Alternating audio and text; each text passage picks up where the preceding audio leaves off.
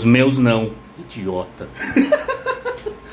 Saudações, caríssimos ouvintes do Converge, sejam todos bem-vindos a mais um podcast. Bom dia, boa tarde, boa noite, Rodrigo. E aí? Beleza? Bom. Gostou da nossa abertura nova? Sem musiquinha agora? Nossa, beleza. Sem música, sem música de fundo, sem tristeza, mas ainda assim sem perder a característica. Exatamente. Agora nós somos raízes. É 2021, vida, vida nova. Exatamente. A gente fez o primeiro programa ainda na, na pegada antiga ali, com as musiquinhas e tal, mas agora temos essa trilha de fundo. Pois é, demorou sonora. seis meses pra eu te convencer disso. Demorou seis meses pra eu achar uma trilha condizente. Ah, Eu ok. topava substituir aquela, mas só se fosse algo melhor. E a gente encontrou. Ok, sim, sim, sim, com a graça de Deus. A graça é essa. é. Agora sim, estamos todos nesse clima de forja. Então você está ouvindo aí. Agora eu vou subir o som dos foles e dos martelos.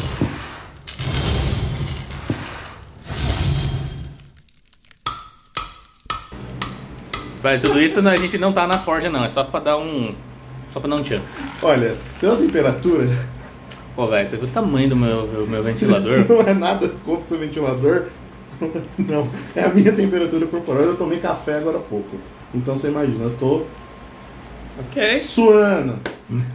Bom, você, nosso ouvinte que nos ouve no YouTube, se inscreva no nosso canal, curta e compartilhe nossos vídeos. Você também pode nos ouvir no Spotify, Deezer, todas as plataformas ali, Google Podcast. E no Instagram, siga nossas páginas, nossos perfis, arroba Convergery, e lá tem os nossos perfis pessoais também. É isso? É isso aí, Wilson. Então, Rodrigo, qual é o tema de hoje? Olha, o tema de hoje é Os meus heróis não morreram de overdose. Vixe! Falaremos de modelos de heróis, mas não os heróis comuns, mas aquelas pessoas que nos inspiram, né? É, tipo um herói da vida real, tipo o João de Santo Cristo. Se você pegou referência, É. isso denuncia a tua idade. Pois é, ele não- ele não tinha medo, né? Não, não tinha medo, ele roubava a vida. Já, é. Tá tudo errado. Fazer o quê? Herói brasileiro, é sempre isso. É, Não, lembra? Já tivemos uma época onde o nosso herói foi o caçador de Marajás. Chegou na presidência da república e foi empichado. O caramba. Collor era o caçador de Marajá.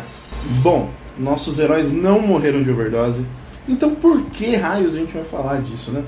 É, entendam uma coisa, a gente não está aqui para exaltar grandes pessoas, grandes personalidades, colocar essas pessoas como símbolos assim que a gente tem que seguir, tal. Mas a gente vai exaltar as virtudes, os valores que tais pessoas nos ensinaram.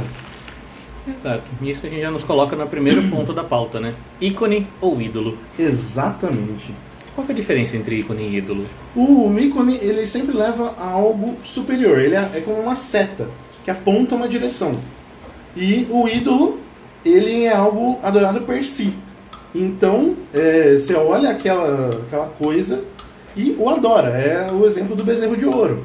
Né? que A gente vai olhar na Bíblia lá. Mas que justamente é, move, é, move o termo ali da, da latria e da dulia. né?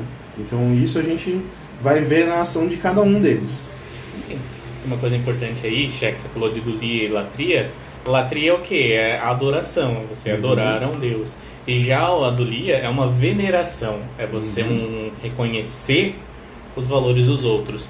E o principal é que ícone, né? Se você pegar exatamente na, na etimologia, ela isso parece bem com uma janela em grego antigo.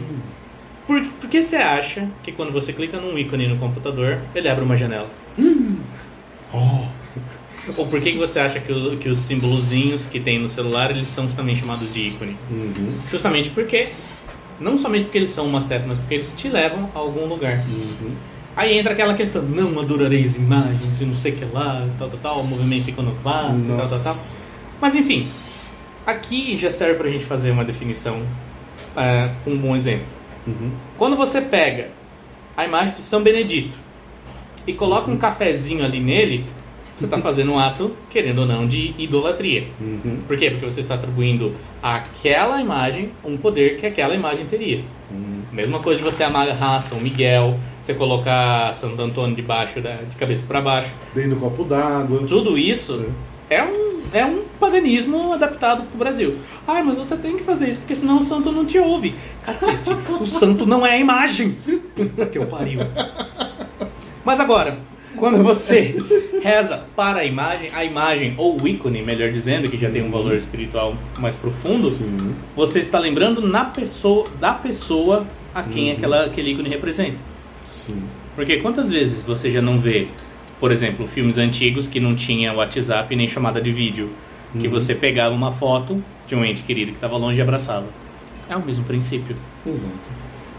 Exato. E a gente pode recordar que esse negócio de idolatria, ele é bem antigo. A gente citou até o exemplo do bezerro de ouro, né? Mas, por exemplo, os, os gregos e os romanos, ele tinha, eles tinham também não só os deuses lá do Olimpo, mas eles adoravam a- os seus familiares, os seus, os seus antigos. É isso aí, principalmente Então- em Roma. Sim. E eles tinham todo um culto por eles, pelo, por esses familiares. Então, cada família tinha os seus próprios deuses, com D minúsculo, que eram seus familiares, seus antigos, né? E aí tinham todos os ritos, todas essas coisas assim que envolviam é, essa família. Então, é engraçado até tá na minha monografia da faculdade que quando tinha um casamento, é, a mulher elas praticamente se convertia, mudava de religião porque ela saía da religião dos pais dela. E aí o que acontecia?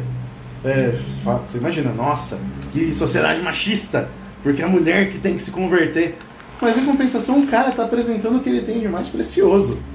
A fé dele, os deuses da vai ensinar e apresentar os deuses da família.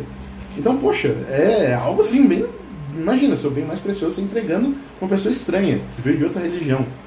Então tem-se uma comparação. Não é machista, não. É, se me permite um parênteses, Claro. ah, o ritual de uma não hebreia que fosse casar com um hebreu e que fosse converter, sabe mais ou menos o que, que era? Não. Tinha que se despojar de todas as suas joias, as roupas que eram do- da, da antiga Nossa. religião e raspar inclusive o cabelo para ficar somente ela, né? Com uma veste simples. Hum, E isso também serve como analogia e símbolo, ícone Uhum. também é um símbolo que remete a uma outra coisa, eleva o que? A gente pensar, por que, que a gente não pode pegar, por exemplo, Aristóteles Uhum. e catequizá-lo?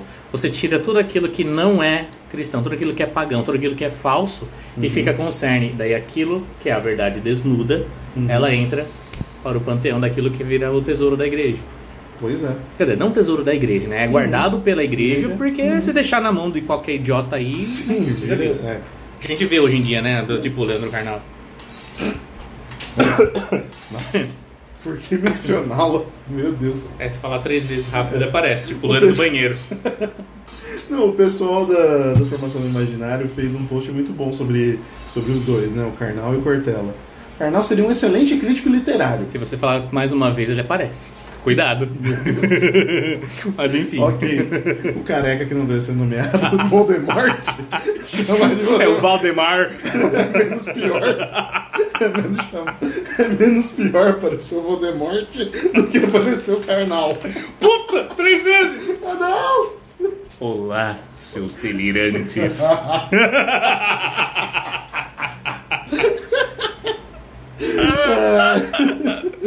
Nossa, isso foi muito horrível, muito pontual. Mas, Vamos, vamos, vamos, vamos dar pro tema, por favor. vamos lá.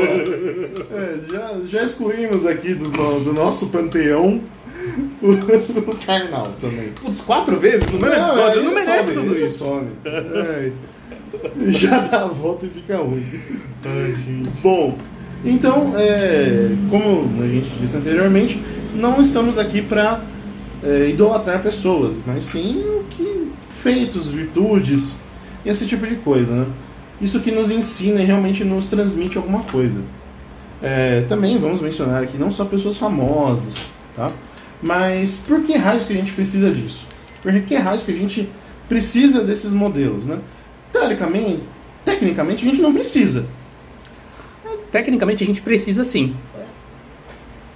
Claro, porque qual que é o, o Hum. principal jeito que qualquer pessoa aprende?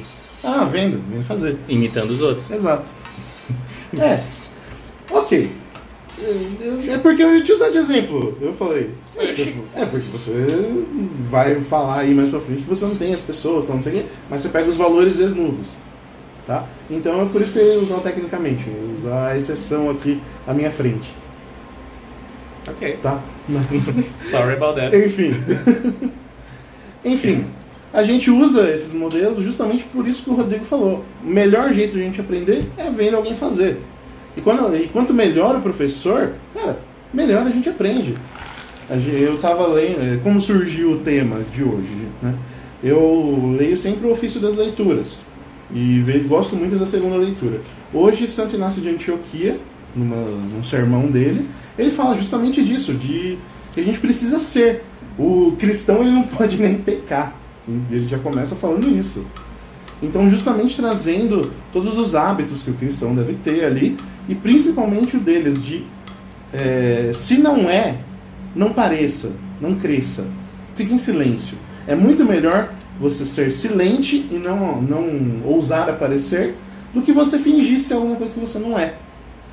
Então, já começa, já começa aí. E aí ele fala justamente, o melhor professor é aquele, é aquele, que, se- aquele que domina esse assunto e faz como Cristo, que justamente mostra ali com tudo que foi acontecendo na vida dele. Então, esse passo a passo desse, dessas nossas inspirações, desses homens que a gente vai comentar aqui, são justamente pessoas que nos ensinaram alguma coisa, algum valor ou algo assim, para que a gente saiba fazer direito. Não também que a gente seja, sejamos excelentes alunos. Não, Ah, fale por você, sou um ótimo Não, aluno. não. Eu anoto tudo, A assisto meta- as aulas duas, quatro vezes. A meta é sempre o aluno superar o professor. Ah, há controvérsias. O aluno superar o mestre. É o desejo, o desejo de um bom mestre É, mas é o, Cristo, conhecer o. o que, que o Cristo diz? Ah, O discípulo nunca será maior que o seu mestre. sim. bom. Mas a gente conhece um bom mestre pelo, pelos bons alunos também, né? Sim. Então, é, é o que importa. Então, sem mais delongas, falemos dos, dos dito cujos. Então, acho que o primeiro modelo de masculinidade, um homem assim, viril, tem uma imagem muito boa. que Acho que eu vou postar nos stories lá que mostra São José todo. Jesus com 40 de braço? Não, São José de, com 40 de, de bíceps ali. Então, é isso que eu tô falando, 40 de braço. Nossa. Mas, cara, ele muito bombado ali. E justamente mostrando o que era ser homem. Eu tava também, formação do imaginário tá me ajudando pra caramba. É, nas artes, né? O porquê que. O, por que que a beleza não é um traço masculino nas artes? Porque quando se faz uma obra de arte de um homem, para você expressar que aquele, aquilo é um homem, você exalta o quê? A sua masculinidade, a sua virilidade. Então, por isso, principalmente, que a genitais estava aparecendo ali nos gregos. Mostrava lá tudo o homem na sua integridade ali. Então, ver e contemplar essas imagens de São José mostram essa virilidade. Fora todo o exemplo que um homem silente deixa. Então, é importante que a gente veja São José não só como aquele homem silente, mas entenda as entrelinhas. Pensa, a gente pensa assim: Deus Pai confiou a São José cuidar dos dois maiores tesouros. Tesouros esse que precisavam de proteção, precisavam de um guardião, alguém que zelasse e os protegesse. Então, os dois maiores tesouros, a Virgem Maria e o Cristo. Que homem que teria a força, a coragem para servir e proteger esses dois? Cara, São José, ele foi muito escolhido, ele é muito preparado. Eu acredito que desde a da ideia de Deus ali, não sei se ele foi imaculado como a Virgem Maria, isso aí deixa para a igreja decidir, se cabe um dogma, talvez. Mas, Tem, pra definir um dogma vai muita briga ainda. então, eu sei, mas Josefologia não tá aí. Quem sabe a gente espera o fim desse ano e reza. Mas, pô, se São João Batista foi santificado dentro do ventre da mãe, São José, no mínimo, foi isso também. Já É, mas São dizer. João ele foi santificado pela presença do Cristo. E porque Sim. ele foi o precursor. Sim, mas a, a Virgem Maria, desde, desde antes, ela já havia sido preservada também. São José, quando ele chega e é apresentado à Virgem Maria, ele já era um justo. Já era um santo ali. Sim, mas, Mas se você ele- coloca ele como imaculado, aí que entra um- uma questão aqui. Hum. Se você coloca ele como imaculado, ele não seria um exemplo perfeito de masculinidade, assim como o Cristo. Por quê? Porque até a Virgem Maria pode ser um, um exemplo perfeito, porque ele é- ela é a epítome, usando Uhum. palavra bonita que você gosta, de todas as perfeições, Uhum. embora seja mulher. Uhum. né? Porque assim, parte da, da, da, da luta de quem não é imaculado é vencer as suas próprias paixões. Uhum. Então, aqui é o meu ponto de vista, tá? Não, não tô Sim, falando é. nada. Aqui não é só. Eu não, eu- realmente, a fonte disso aqui são vozes da minha cabeça, eu que tô pensando isso aqui. não, não Uhum. tô baseado em nada. Se você coloca São José como exemplo perfeito de masculinidade e ele era imaculado, isso coloca um abismo muito grande entre nós e ele. Um abismo quase tão intransponível quanto entre nós e Nossa Senhora, Uhum. quanto entre nós e, e o Cristo. É, Sendo ele- que, pelo que eu via, São José ele era o mais próximo de nós porque ele era a ponte que nos levava para Uhum. esses dois. Sim. E também isso diminui, diminuiria muito a ponte entre a Virgem Maria e São José. Também. Também. Que a Daí gente eu sabe que diferença existe... da hiper para proto do Lia. Exato, exato, seria bem próximo. Mas também eu penso no seguinte, é, também outro aspecto, para tendendo para esse lado, é justamente São José, ele é um ícone de Deus Pai dentro da Sagrada Família. Então quando a gente vê essa imagem, vê São José, ele reme... ele tá ali remetendo a Deus Pai. Cristo só chamou dois, dois seres de Pai. O Pai, Deus, Pai, O ser. por o ser por excelência. excelência, o primeira pessoa da Trindade, e São José. Mano, que honra! Imagina um bagulho desse. Chegar lá, o, o verbo encarnado chega pra você e fala: E aí, pai? Nossa, É, tudo bem que eu não consigo imaginar Jesus falando, e aí, pai? E aí, Não. coroa, deixa eu pegar o carro, não a gente rola. adapta, a gente adapta. É só. Eu no, no meu aramaico tá falho aqui. Não sei qual era a saudação da época. Shalom, porque não era no aramaico. Era a saudação era no, no hebreu. Então, Porque beleza. Todas as religiões. Olha, escuta aqui, povinho modernista. Todas as religiões, elas têm um idioma sagrado. Uhum. Que raras, raríssimas vezes, é a, a, a língua corrente. Uhum. Os judeus têm o hebraico. E todo mundo falava aramaico. Uhum. Né?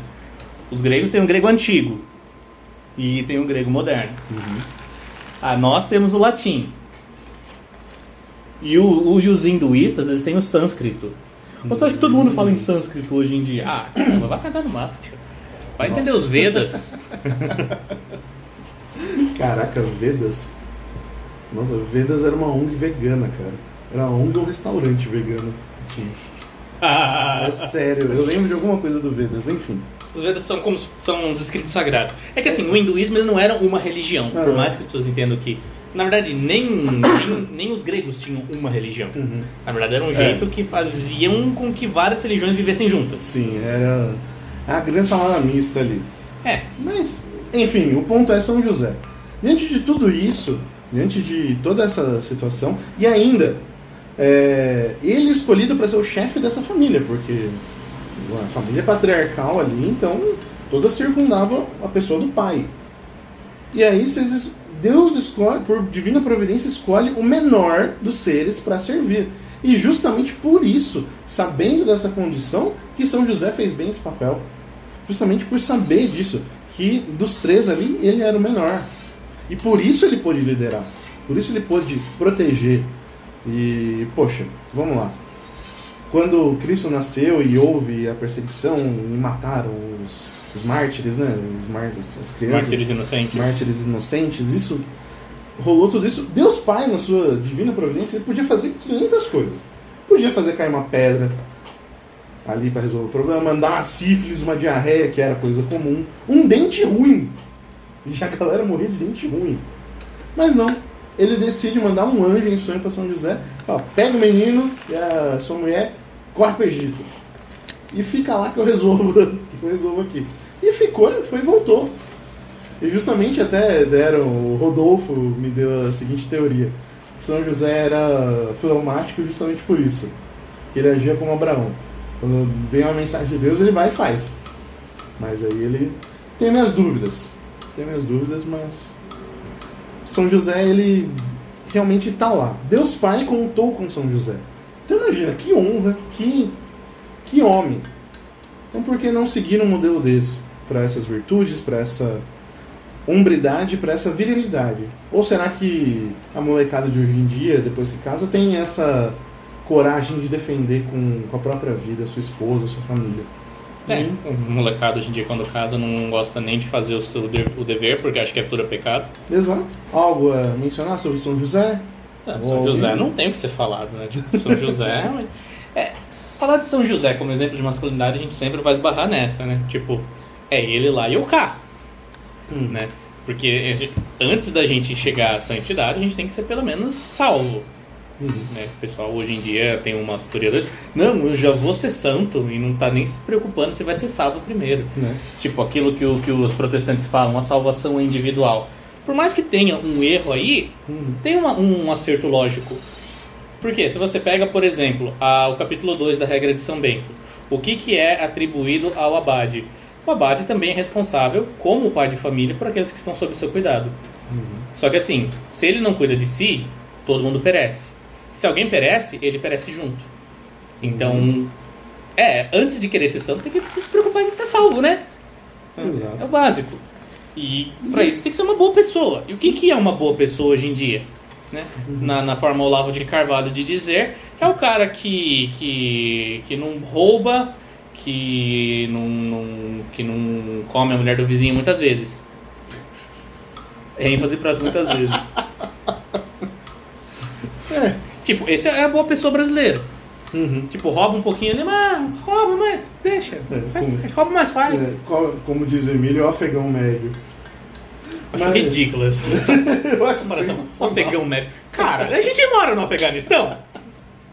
Mas é interessante essa definição que você deu do abade, que é justamente o que é o pai dentro de uma família. É, abade vem de abade. Então, exato. É, é essa mesma situação. Se o, pai, se o pai daquela família tá ruim, a família inteira vai estar tá ruim. E a alegria do pai, é, muitas vezes, vê os outros bem. A figura do pai, ele é solitário ali, ele tem essa, essa esse distanciamento porque é complicado para um homem ele se consolar com sua esposa, pedir conforto ali. De... O homem ele se consola com Deus. Seria não, o ideal. O homem se consola com a mulher, porque é a festa na barriga. É. Por quê? Mas... O que, que consola o homem? Hum. É aquilo que agrada os seus sentidos. Hum. Por quê? Porque nós somos animais também, né? Nós temos uhum. essa necessidade sensorial, perceptiva e estimativa. Uhum. Né? O, um, um, homem não só pode, como ele deve né? se, se, se consolar com a sua mulher. Não pode tratá-la como a mãe dele. É, né? é então, é esse o Mas, ponto que eu queria pegar. Um consolo. Poxa vida, porque você. Pega Tobit, o pai de Tobias. A falta de consolo que falta da mulher para ele. Sim. Mulher só critica, só manda ele tomar naquele lugar. Tudo que ele faz tá errado. Porra, como que ele se consola em Deus? Ele consola em Deus chorando. E ainda assim vai lá e caga nos olhos dele. É, o meu ponto era justamente mudar a relação. De, de relação horizontal para vertical. Justamente colocar, quando o homem coloca a esposa no lugar de mãe. É esse, é esse o perigo. Esse é o grande perigo de ficar, criar essa dependência emocional com a, colocando a mulher como um ser superior ali que vai dar todo esse conforto com não sei o que, como se fosse a mãe.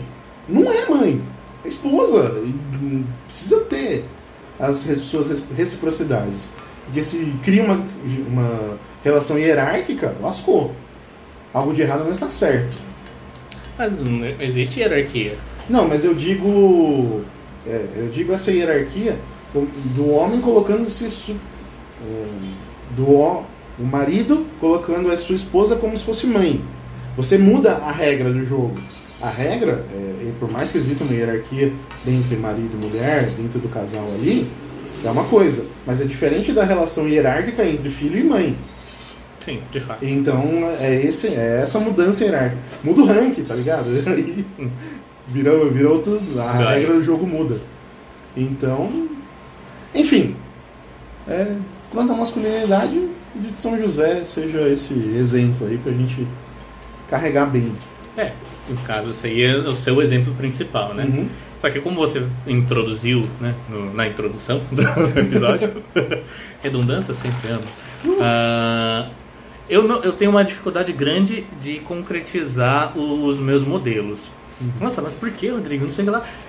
Por tendência de temperamento e de gosto pessoal, eu sempre gostei de venerar, digamos assim, conceitos mais abstratos e abrangentes, muitas vezes apenas aplicado a pessoas concretas. Nossa, que você falou bonito, Rodrigo, para dizer o quê?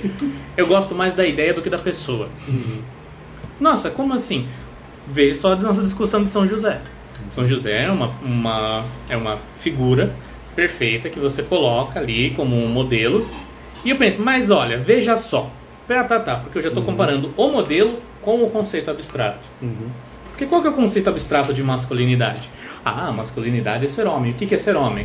Ah, é. é, ah, hum, bem, ah, veja bem, tá vendo? Se você não sabe definir o que, que é um homem, o que, que é um homem de verdade, um homem másculo, né? O que, que é isso? Você fica preso na- nas definições prontas, né? Porque hoje todo mundo pensa por bordões. né?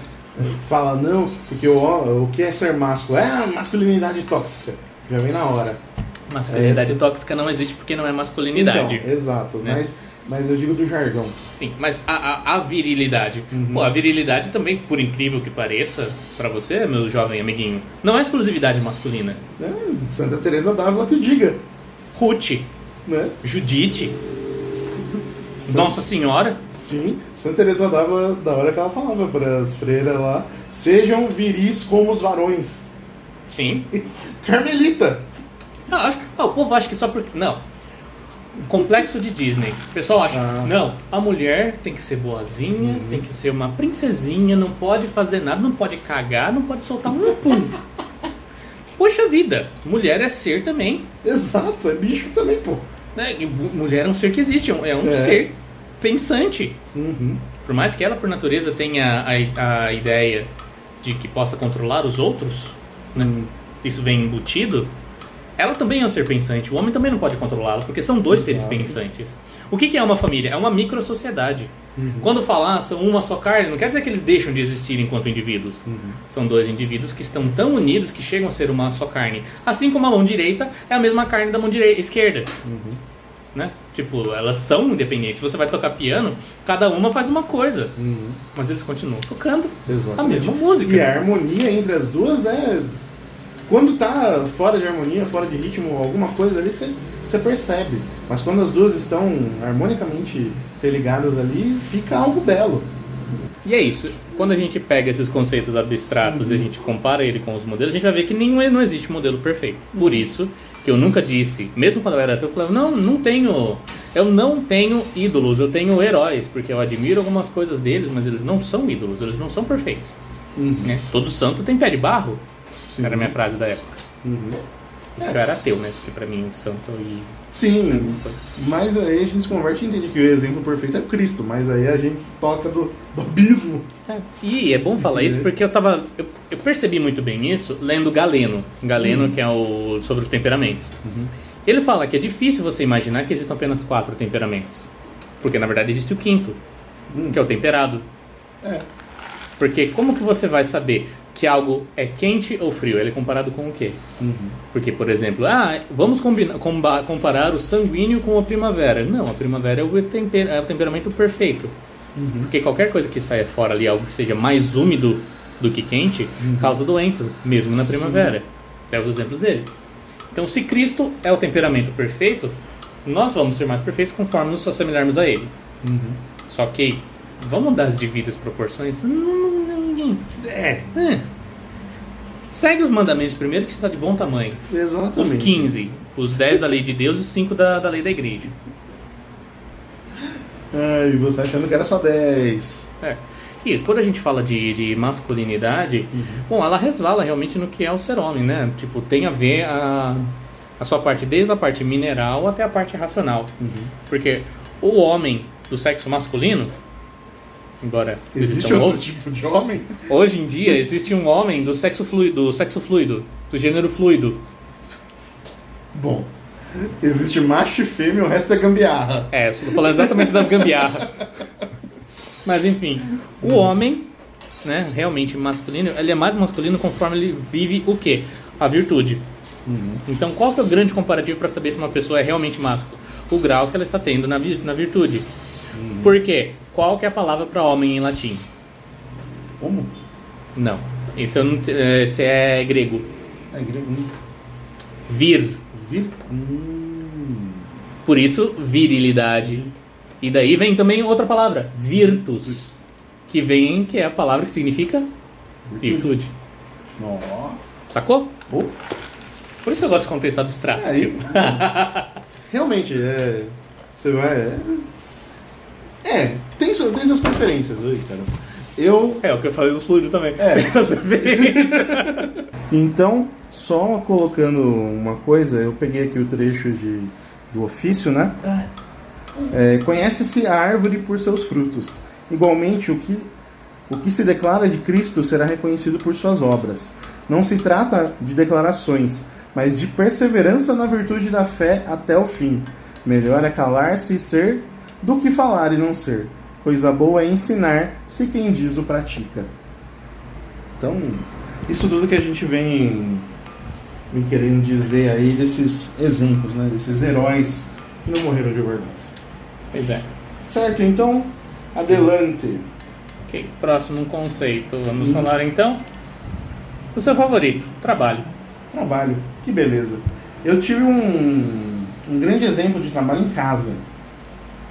Meu pai, ele, é, ele tem diabetes desde os 14 anos. Então, ele toma insulina desde que se considera a gente. Ele começou a trabalhar, começou a tomar insulina.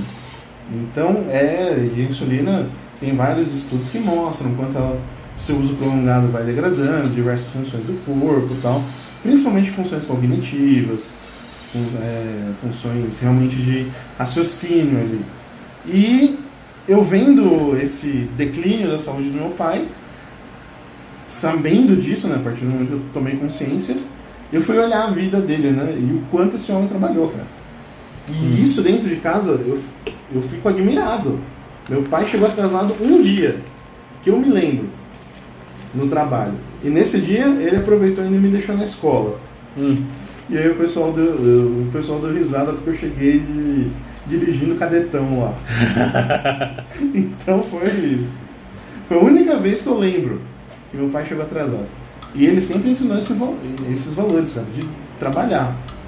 E o meu pai, por muito tempo, ele trabalhou numa grande empresa de louças, né? Era modelador, fazia os modelos ali. Meu pai fez um monte de trabalho diferente. Fez tornearia, fez mecânica de auto, eletricista. Então, meu pai é, aquele, é os velhos antigos que sabia fazer tudo. Hum. Troca resistência, troca lâmpada, instala interruptor, enfim. Aí e eu vendo esse homem dentro de casa trabalhando, feito um caramba ainda de domingo, ia ajudar o padrinho dele que tinha lá o Samambaia, que tinha os churros forrozinhos, ficava de segurança lá. e ainda, ainda semana, trabalhava a semana inteira e de domingo ainda fazia esse bico, sábado e domingo. Sábado à noite e domingo à tarde pra noite ali também. Pô, Caraca! Eu vi. E meu pai era o trabalho dele. E aí que tá, isso, isso que eu vi quando ele se aposentou. Quando ele se aposentou, ele sentiu uma, uma grande crise de identidade ali. Porque ele não era mais o, o segantinho ali da, da empresa. Ele se tornou só um Nori. Hum. E isso fez até ele se ele retomar o pé ali foi difícil.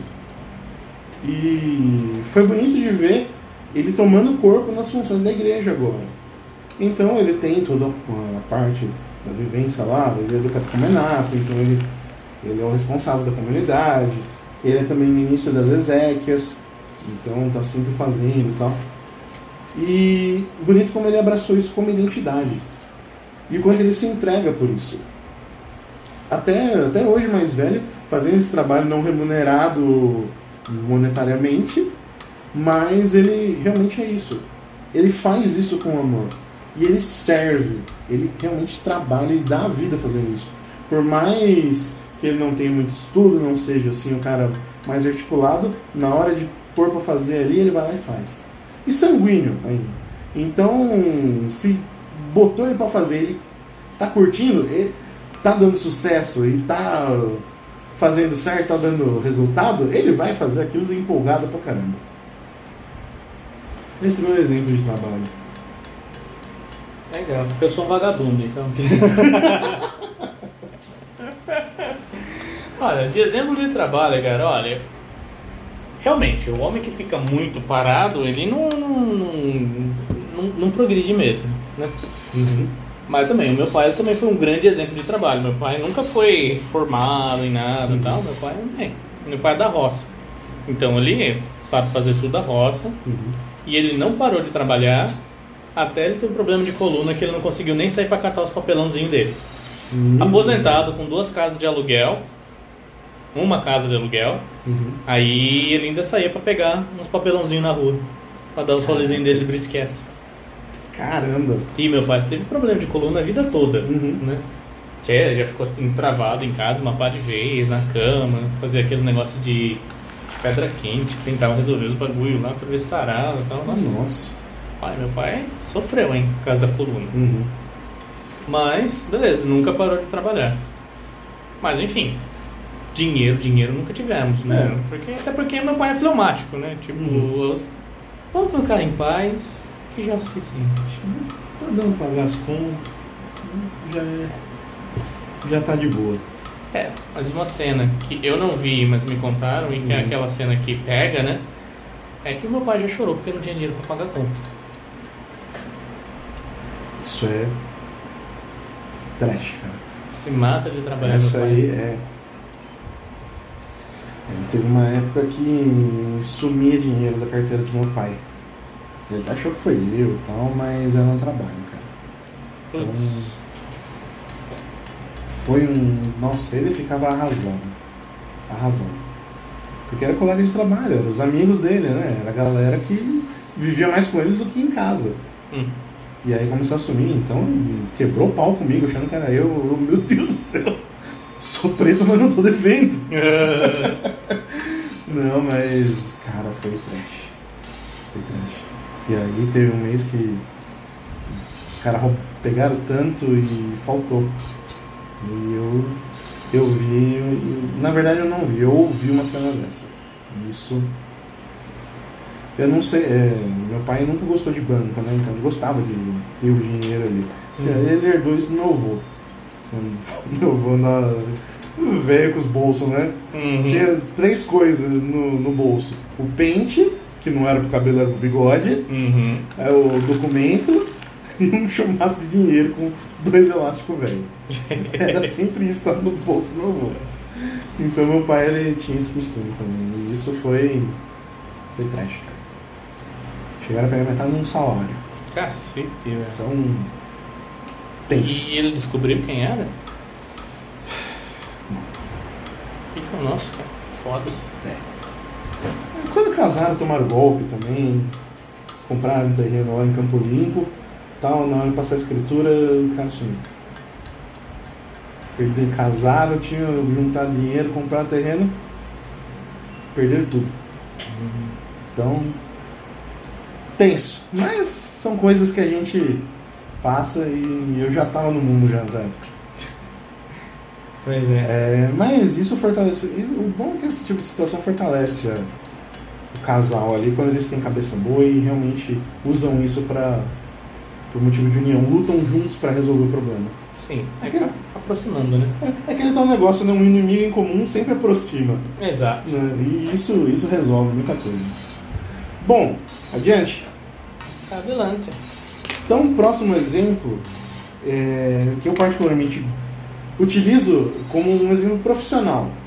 São dois escritores assim que vêm de uma escola literária belíssima, que é a escola inglesa. Começou com Sam Cardial Henry Newman, ali que foi dando sequência nessa. Ele começou, mas tem dois expoentes ali que realmente eu gosto muito, que não chegaram a se conhecer, mas escrito, os escritos do primeiro foram de conhecimento daquele que formou o segundo. Então, sem mais delongas, Chesterton e Tolkien. Esses dois escritores, para mim, são grandes exemplos de não só como escritores, mas de homens que viveram essa profissão. O Chesterton, ele, fanfarrão ali, todo sanguíneo, alegre, ele, ele era muito bom no, nos artigos dele. Então ele tinha ali no jornal que ele escrevia, então os artigos do Chesterton eram sempre muito bons. Isso dava uma renda boa para ele. Ele chegou a ter, é, não ser famoso, mas ele era conhecido ali dentro da região dele e pôde aproveitar isso. Não de gozar dessa fama, ah, tipo, ex-BBB vai ser DJ. Não. Subcelebridade. Exatamente. Mas um cara é, que era conhecido pelo trabalho dele. Vamos comparar hoje, tipo, sei lá, guardadas as devidas proporções, tipo o Arnaldo Jabor. Tá? Não, tô falando de conhecido. Não tô falando pelo escrito. tá, tá, Tá, eu, eu sei, eu sei, eu também. Mas era conhecido ali. Então ele fazia. comparar com o Olavo de Carvalho, cara. Não, mas então, é que o Olavo, o Olavo tá mudando o pensamento de uma nação, assim, também. É, mas ele começou escrevendo no jornal, né? No Diário do Comércio. Ok, né, ok, o Olavo no começo, não o que, é a figura do Olavo hoje. Eles são escritores, né? Então. Sim, sim, mas é que o Chesterton não chegou nesse patamar também que o Olavo tá hoje. É essa a diferença aí. Mas enfim, eu acho também que não tinha chegado por conta das mídias, né? Era muito também. a propagação do Chesterton chegando hoje pra gente, né? Que as coisas do Chesterton, que começou uns 3, 4 anos atrás, começou a surgir as coisas. Enfim, por menores. Mas é, a forma com que ele escrevia, todo o carinho, tanto que quando ele vai escrever a sua obra de ficção, né? Ele pega um detetive baseado numa figura que ele conhecia, que era um padre. Então o Sherlock Holmes dele ali era um sacerdote. E ele ia ensinando os valores. Porque o cara não estava só preocupado em prender, mas salvar a alma daquele que estava cometendo o crime. Então, toda essa criação ali do Chesterton e a articulação com que ele mostra é, o, que é, o, o que ele quer passar nas ideias, a clareza de ideias e da argumentação dele é fantástica. Tem uma live do Ítalo com o, um, o Júnior. Eu não lembro o nome dele. É um cara da Sociedade Chesterton. Eu sei que é Júnior alguma coisa lá. Uhum. Eles falando sobre o Chesterton, né? E o Ítalo ele diz algo assim que é bem. dói um pouco, assumo, mas ele é bem pontual. O Chesterton não se compara aos grandes clássicos. Não dá para colocar ele em essas mentes brilhantes. Então, tipo, Dostoiévski ali, não, ele não chega nisso. Só que o que o Chesterton escreve, ele escreve com tanto amor que você lê aquilo, você se deleita de um jeito completamente diferente. E isso que valoriza, porque ele transmite o amor ali. E isso realmente é claríssimo. Você lê Chesterton, você fica conquistado por aquilo. Cara, a ortodoxia dá vontade de grifar o livro inteiro. E cada frase é uma citação boa. E coisas ali que realmente fazem com que a gente entenda, fazem com que a gente se apaixone por aquilo que está lendo. Influenciado por tudo isso, o padre que ajudou na criação do Tolkien, o Tolkien pai, o J.R.R. Tolkien, ele criou, porque o pai do Tolkien faleceu muito cedo, e a mãe dele não, tinha, não conseguia criá-lo sozinho. Ela também acabou falecendo um pouco mais. Mais tarde, mas não tão, tão tarde, tão cedo quanto o pai. E aí esse padre que o criou, ele foi utilizando todos esses escritos do Chesterton ali. Isso foi baseando no Tolkien. E o Tolkien, como bom melancólico, na hora que ele vai escrever os livros, ele vai numa riqueza de detalhes. Que isso traz o mesmo amor que o Chesterton. É engraçado como você vê de dois jeitos completamente diferentes, mas que passam o mesmo sentimento. Então, ao você ler lá que no alto da, do cume de um morro, o grenar da grama, enquanto o vento batia, trazia um aroma de, é, de flores, não sei, a forma como ele vai descrevendo, tá batendo vento na colina, você, imagina, você sente o cheiro, cara. É incrível. Incrível de ver isso. Só a festa do Bilbo lá que é chata. Depois, depois o livro melhora. Mas ele ia trazendo tudo isso. E de onde raios que ele tirou isso? Eram histórias que ele contava para os filhos na hora de dormir. Cara, que sensacional! E ele lá, poxa, professor de Oxford. E a gente pensa, nossa, Oxford, né? Não sei o quê. Não dava muita grana. O cara tinha que criar os filhos. Ele falou, eu preciso de uma renda extra. Todo mundo tá precisando hoje. Pô, vou fazer o quê? Vou pegar essas histórias e escrever. E aí tem a fatídica cena lá do corrigindo prova e ah, numa toca no chão eu vi um hobbit. Pronto, aí surgiu. E o cara, nerd das letras, né? Das línguas, ele começou a estudar e ele criou toda a história com um pano de fundo para usar os idiomas que ele tinha inventado. Então, putz, olha o tamanho da nerdice.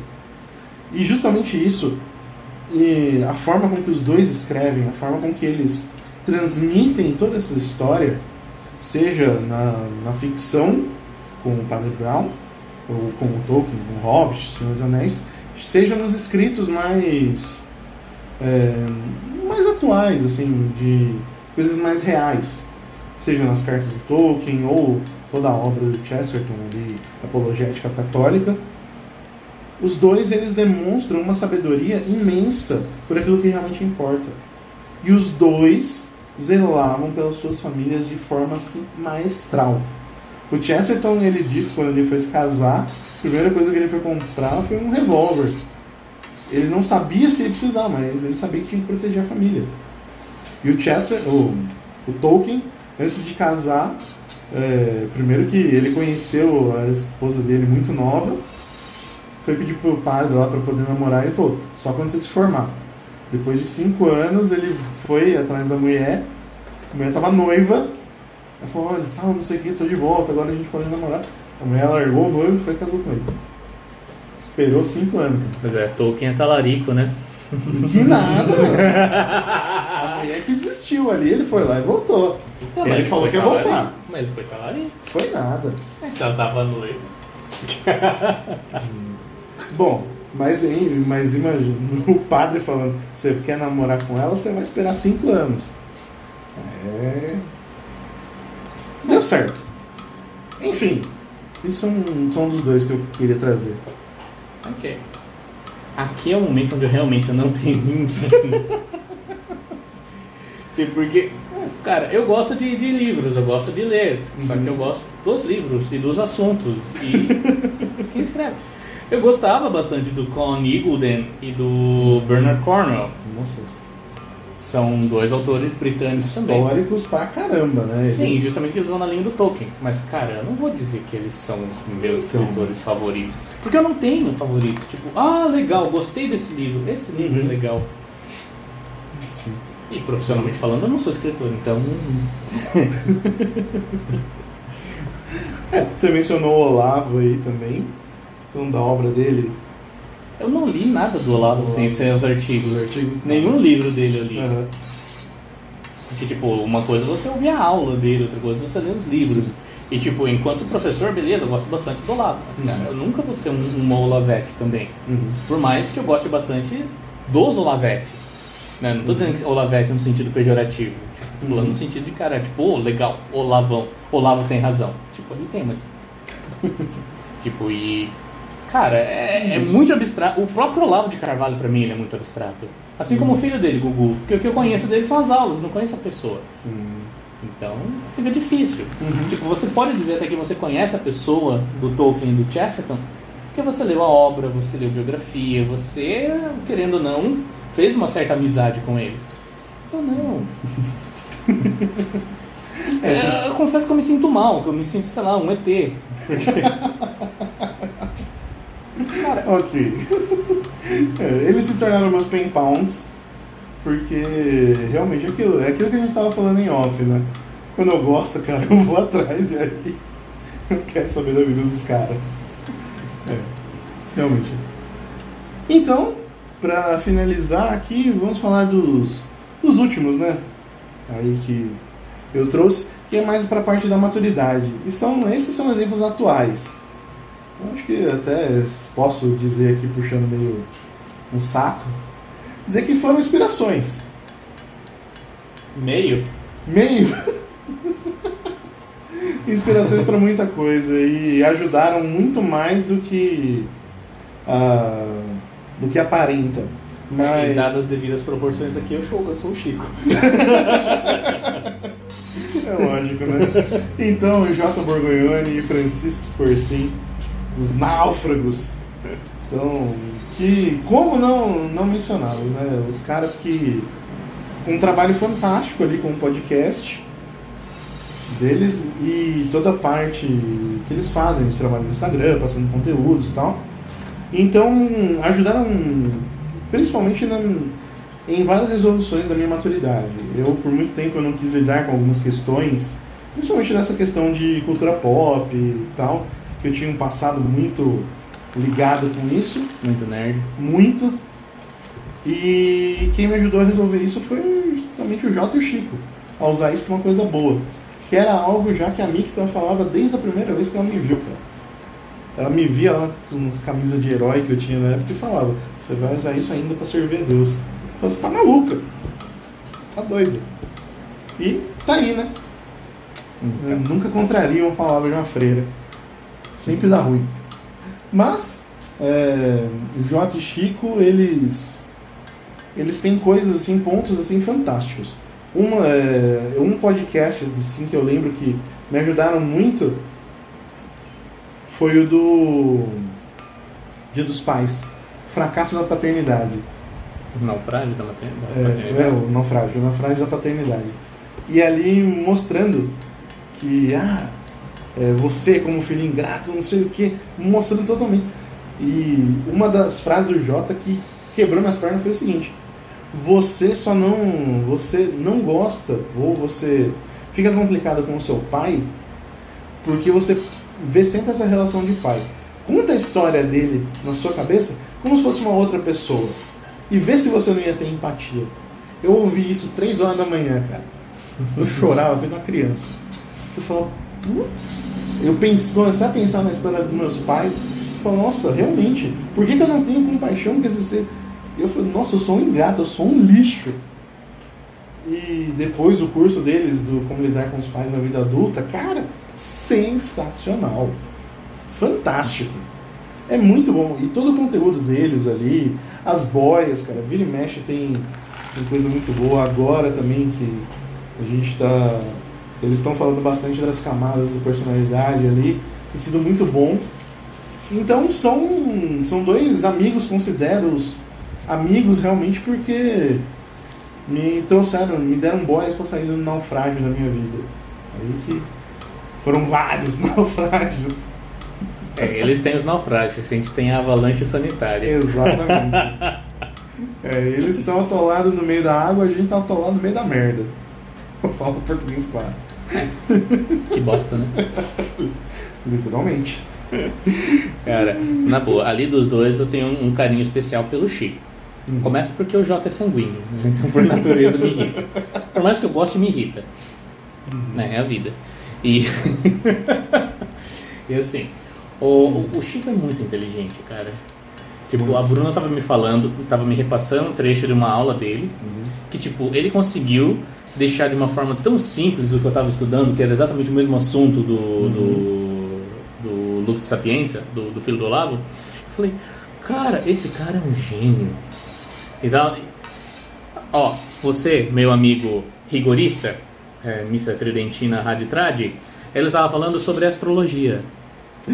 Ah, meu Deus. A igreja proíbe, proíbe, mas a gente paga no purgatório, fica tranquilo.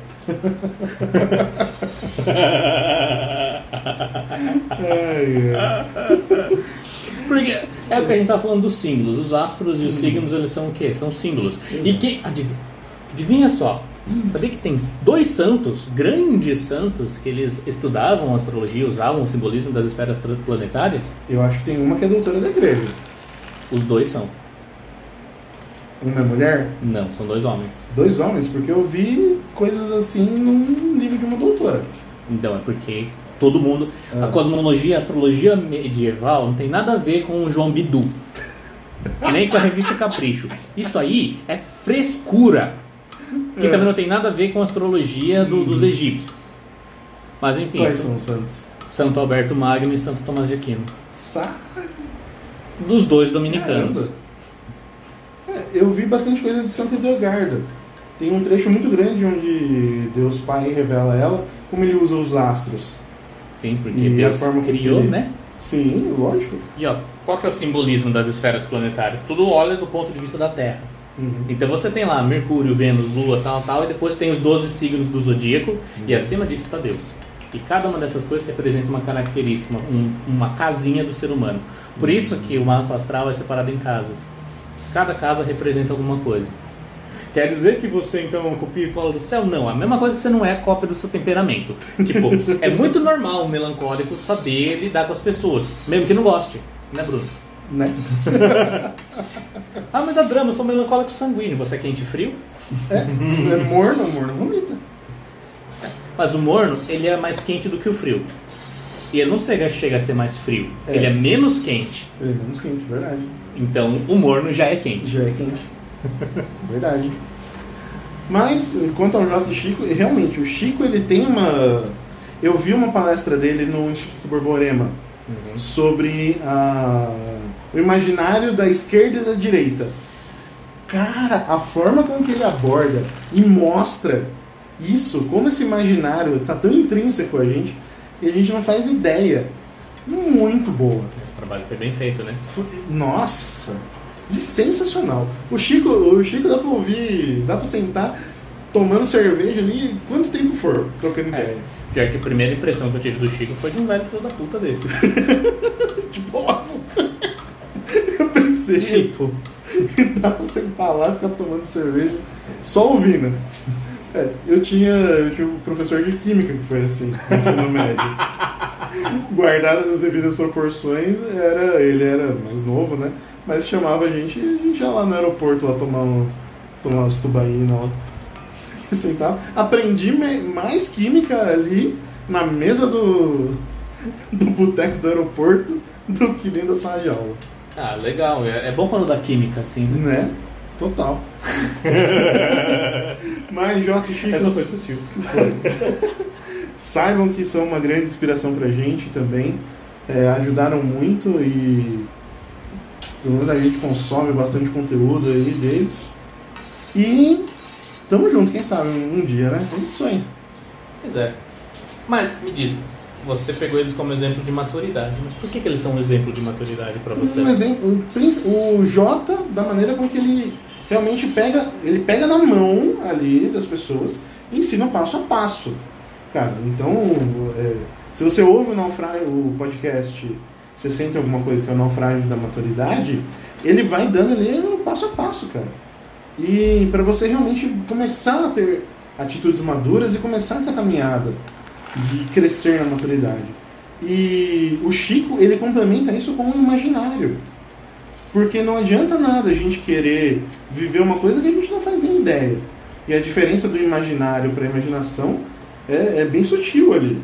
Hum, qual que é a diferença? Então, o, a imagi aliás, perdão, do imaginário para a memória Ah, é bem, é bem gritante ali. Então, por exemplo, quando a gente vai pensar numa coisa que a gente já viveu, a gente consegue materializar tudo ali e tal, porque a gente já viveu. Então tá na nossa memória. Que, por exemplo, se a gente com- começar a pensar, poxa, o que eu vou fazer no fim de semana? Se você tiver algum programa, você consegue já ir falando ali e tal, ou, ou pelo menos dar uma ideia. Pô, é domingo? Domingo com certeza eu vou na missa. Pode ser de manhã ou à noite. Não, então você já vai ter uma ideia. Quer dizer que isso está na nossa memória? Não está. Não está. São coisas estão entrelaçadas, mas não são a mesma coisa. E é aí que fala as faculdades da alma, né? Duas ou três. Mas o imaginário ele está ali, aliado com a memória, ele está próximo, ele funciona ali junto, mas por que também? Você consegue ter uma noção daquilo que você vai fazer, porque você já fez alguma vez. uhum. Então, por isso que eles caminham juntos. E aí o imaginário, ele vai dando esse caminho para que a gente trilhe esse caminho de maturidade. Imagina, o cara nunca viveu, nunca pagou um boleto na vida. Como que ele vai começar a ser maduro? Ele precisa conhecer. E volta aquela velha história. O melhor jeito de aprender é com alguém te mostrando como faz. Sim. Então o imaginário ele ajuda nisso. Ele dá toda essa base ali para que a gente siga, siga esse caminho. E cara, o Chico ele é excelente naquilo que faz.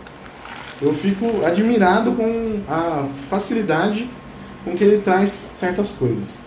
Tanto que eu tava até ouvindo o podcast meio alto, em casa, minha mãe ouviu uma frase, chegou no meu quarto assim, quem que é esse cara que tá falando?